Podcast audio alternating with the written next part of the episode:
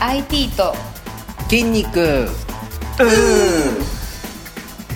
この番組はアップル製品のビジネス活用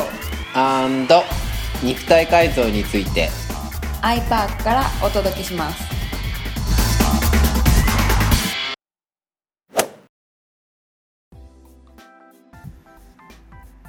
皆さんこんにちはこんにちは IT と筋肉第12回目久しぶりのポッドキャストですねそうですね、はいだいぶ間を空けてしまいましたはい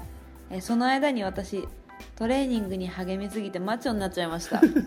そうなんですかなんてことはないんですけど はい まあならないですねはい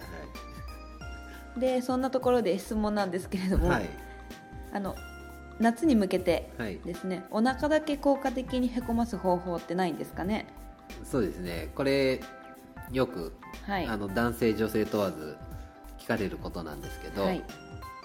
えー結論から言うとそれはありませんないんですねありませんあのーよく腹筋ばっかりやるとあのーなんかお腹がへこむようなはいイメージありますけど、えー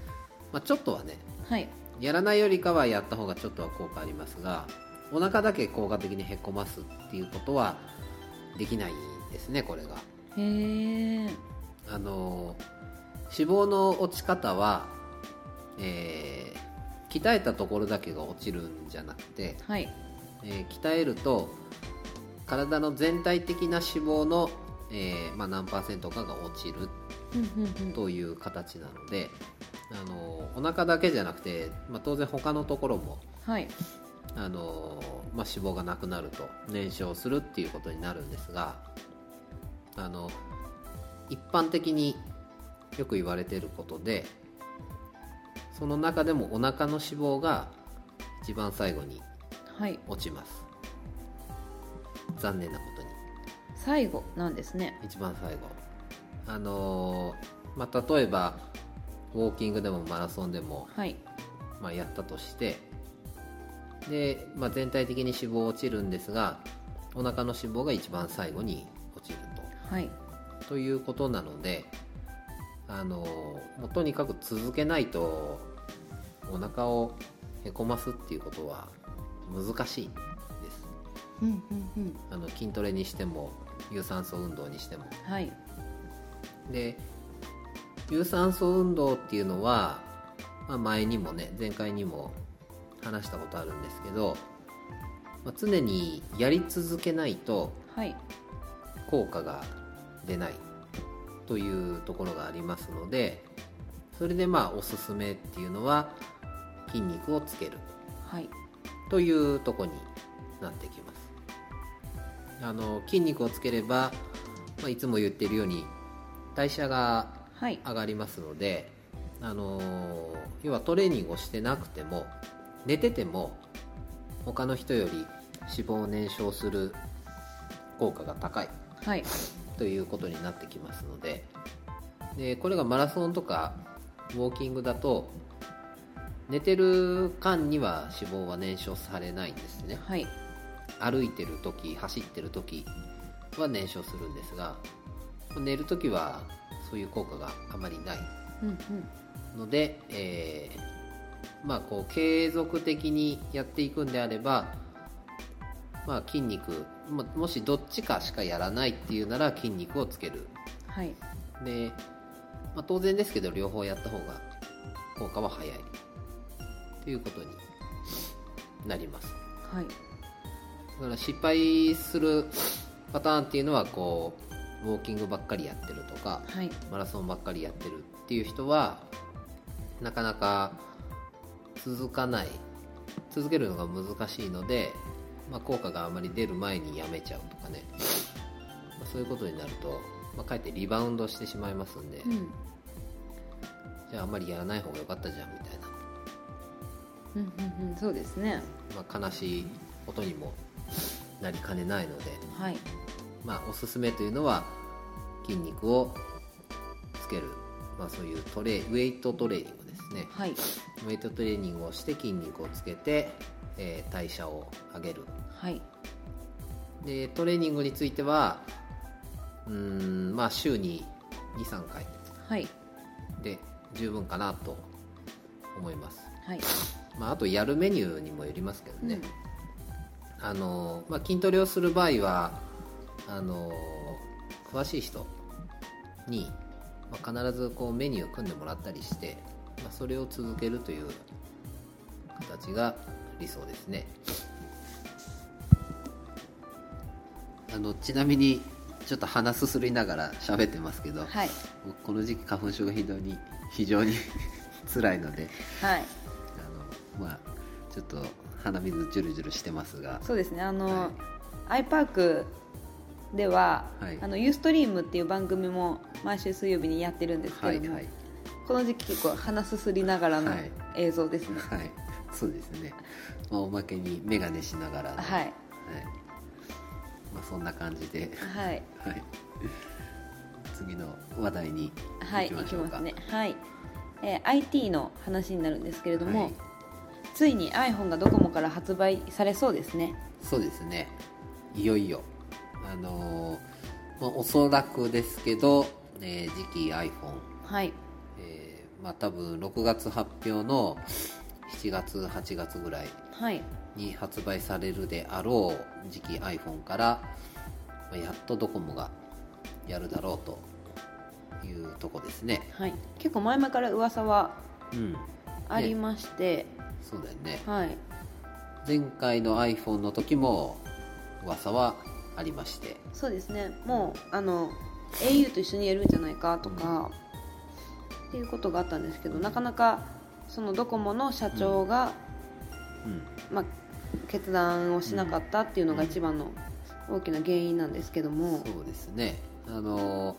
当然検討はしてたんですけどはいあの、まあ、僕の知ってる限りではあの iPhone のいわゆる仕入れの値段はいが、えー優劣をつけるそうなのでソフトバンクが一番安くはい iPhone を買うことができて、次に au でドコモは一番高く買わなきゃいけないはいでじゃあ値段を高くできるかっていうとやっぱりもうソフトバンク au がねはい同じ値段でやってる以上値段合わさざるを得ないので、はいまあ、まず仮に iPhone がボーンと売れても、うんまあ、利益がまあまあ薄いとはいいうところがまあ一番うん大きいかなと思うんですけどね、まあ、でもやらないとねこのままそうですねドコモのユーザーがどんどんどんどん激減してますので、はまあ、そろそろはいやっとかないと、そうですねただまだ渋ってるみたいですね、うん、そうですねもうこれ以上何を 渋るものがあるのかなって思うんですけど、うんあのまあ、ちなみにドコモが iPhone を、えー発売した折にははいおそらく、まあ、1年ぐらいかけて、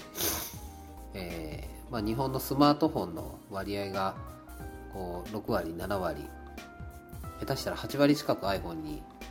なるんじゃないかと思います、はいはいまあ、やっぱりね Android と iPhone 両方使った人はねはいわかると思うんですけど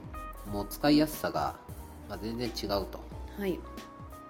本当にこう日本人って IT にねパソコン弱い人多いんですけど、はいパソコン弱い人ほど iPhone の方が使いやすいかなスッと入ってきますとからね、そうだよねまああのーそういうのがあって、まあ、日本人にはもうやっぱり iPhone が向いてるなっていうのはうん思いますので、はいあとはもう人に聞けるかとか、うんうん、それも大きいですようね、ん大きいねよくちょうど一昨日もアンドロイドを持ってるおばさん、はい知ってるおばさんとはい話してて、でその聞こうとしても誰も教えてくれんし、はい誰もわからんっていううんもう子供ですら息子ですらわからんっていうはいっていう感じでまあでも iPhone だとねみんな持っててはいもう使い方は基本全部一緒だからね、はい誰にでも聞けるとはい、でこれ仮にバージョン違ってもねうんほとんど一緒なので、そうですねでもしあのネットが強い人であればうん自分でインターネットで調べたらたくさんその答えが返ってくるんですけども、結構アンドロイドって機種別で答えが少なかったり、あとなんてやっぱりこう種類が多いので流行りがあって、その流行りが過ぎてしまうとうんうんもう外されてしまう感覚ですね。まあ本当もろもろひっくるめて、うん、うんまあ、iPhone の方がやっぱりそうですね使いやすいな使いやすいっていうのと長く使えるっていうのが一番なのかなとうん、感じますけどもバッテリーの持ちもいいらしいしね Android と比べるとねそうですね Android は結構早いですね勝手に放電されてしまうので夜100%だったのが朝気づけば70%とかっていうこともざらにあります1日に23回充電する人がねそうです結ね構ざらにはいいますんで、まあ、そういうもろもろひっくるめて、はいまあ、iPhone がおすすめだし、はいまあ、ついにドコモさんがはい待ってる方多いですからね多いですからね、はいはいまあ、あの8割方出るとはい思います、はいはいただまあ6月の発表うん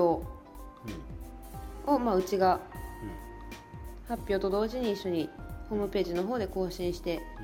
ういきますので、ん、はいはい、またそちらも注目して見ていただけたらなと思います、はいはい